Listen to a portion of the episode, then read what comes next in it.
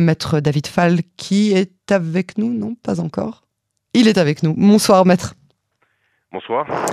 Euh, je disais en introduction, avant que nous réussissions euh, à, vous, à vous avoir, que euh, nous, nous sommes donc en ligne avec vous. Vous êtes avocat pénaliste et vous êtes, dans le cas présent, l'avocat des familles, donc des parties civiles, l'avocat des, des, familles, des enfants dont on parle. Racontez-nous tout d'abord comment cette histoire arrive à votre connaissance, qui vous contacte, qui sont ces familles?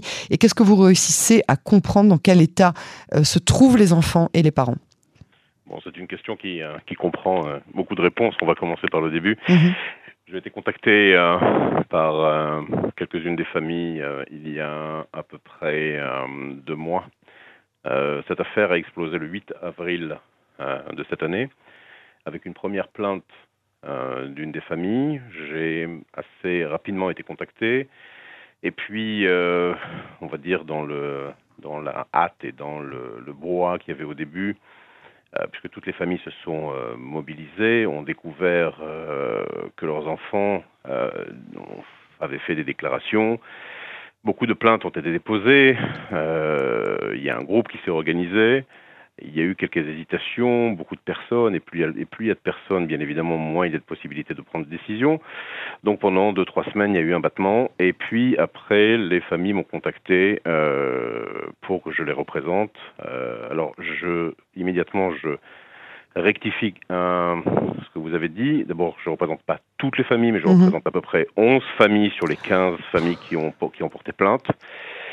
Euh, la deuxième chose, c'est qu'il n'y a pas de partie civile en Israël. Et ça, c'est important de le faire comprendre euh, aux auditeurs. Euh, je représente donc les, les victimes de ces actes qui ont été euh, reprochés et qui sont bien évidemment encore sous le, le sceau de la présomption, euh, mhm, de, de, la suspicion. On parle évidemment ce soir, et je tiens à le dire, au conditionnel. Rien n'a été fait. Et non, je le dis évidemment, évidemment dans votre intérêt, mais surtout dans le nôtre. On est en train d'accuser personne. On est en train d'exposer des faits qui vous ont été rapportés.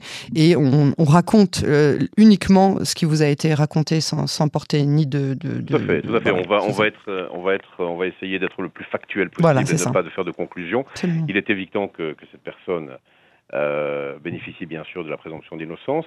Euh, maintenant, de notre côté, il y a des victimes euh, qui sont bien réelles et il faut en tenir compte aussi. Et comme je vous le disais, donc, j'ai été contacté deux ou trois semaines après que cette histoire soit connue donc du grand public, bien évidemment, sans le nom du suspect et sans aucun aucun détail qui pouvait porter à une identification ni du lieu, ni de l'école, ni euh, euh, du GAN euh, où, ça se passait. Et nous avons tout de suite pris en charge donc cette, affaire. Nous avons reçu les parents, j'ai écouté les parents, j'ai écouté donc les les dires de leurs enfants, ce qu'on m'a raconté. En, je, je, vous le dis tout de suite, on parle d'enfants qui ont entre 4 et 5 ans. Donc c'est toute la difficulté de ce dossier, puisque euh, c'est très difficile euh, de faire parler des enfants euh, de 4 et 5 ans sans bien évidemment essayer, on va dire, de les mettre à l'aise et, d'avoir un résultat probant. Donc c'est toujours un petit peu difficile. Il y a, j'imagine, des équipes d'assistance sociale qui sont. oui, alors, alors il, y a, il, y a, un centre qui se trouve dans la région de Jérusalem qui s'appelle Bethlehem et qui est spécialisé justement dans ce genre de, euh, de, de, mission qui est entre guillemets pas d'interroger les enfants, mais de recueillir un témoignage qui soit le plus probant possible. Et c'est toute la difficulté sans que euh, ce, témoignage soit dirigé. Euh, parce qu'évidemment, il faut amener l'enfant à parler de ce qui s'est passé sans lui mettre les mots dans la bouche. Et ça, c'est très difficile. Et au jour d'aujourd'hui, il y a eu énormément de témoignages.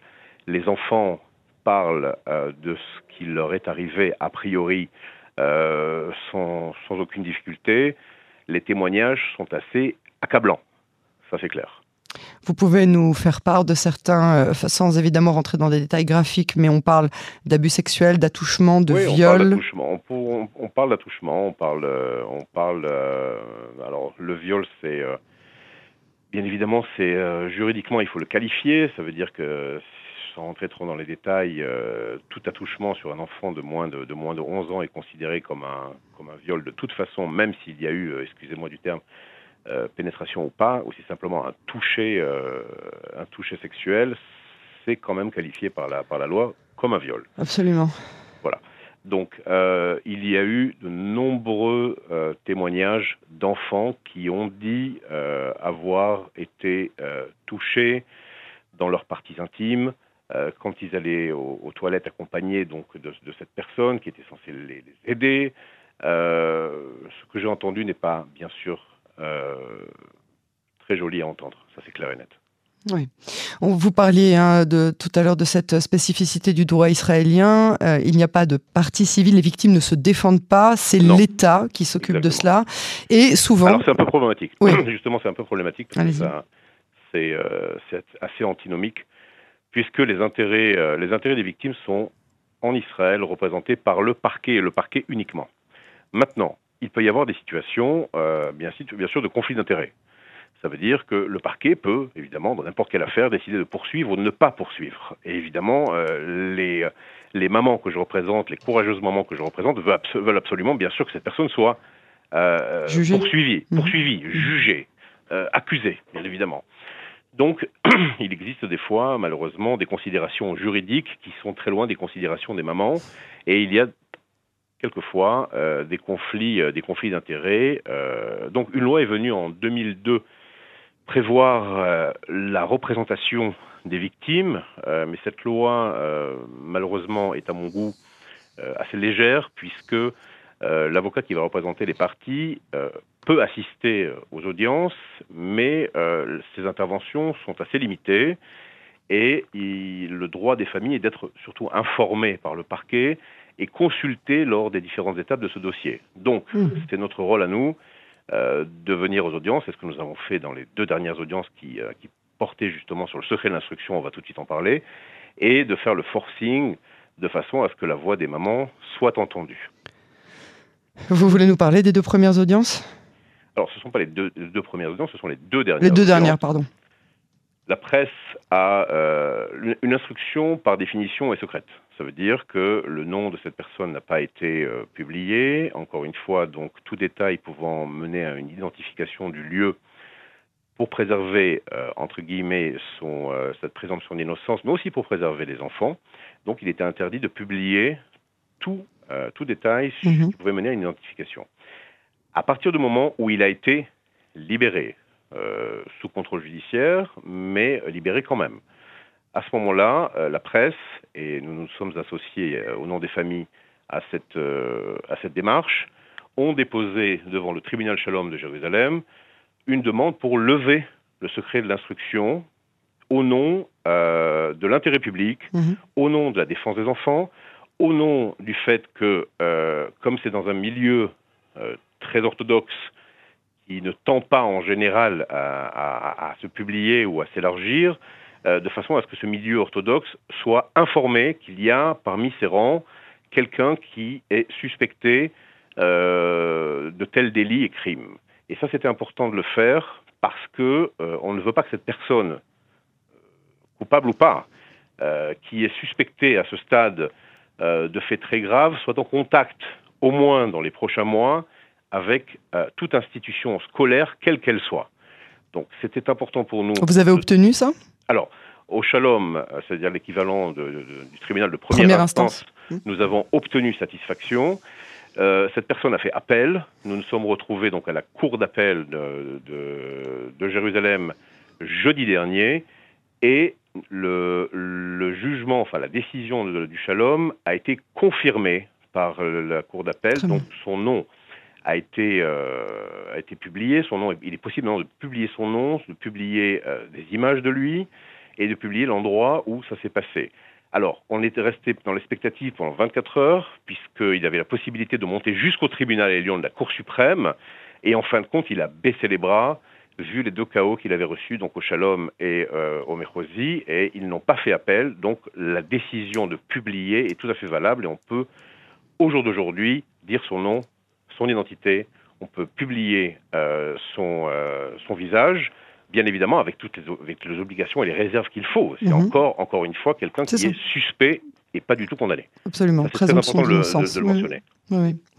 à quel point ce genre d'agresseurs sexuels sont punis en Israël 2022 Écoutez, en Israël, les, les, agressions sexuelles sont, sont vraiment punies, c'est évident. Maintenant, il faut mettre de côté, euh, au, moins pour avoir une réflexion juridique, il faut mettre de côté l'émotion.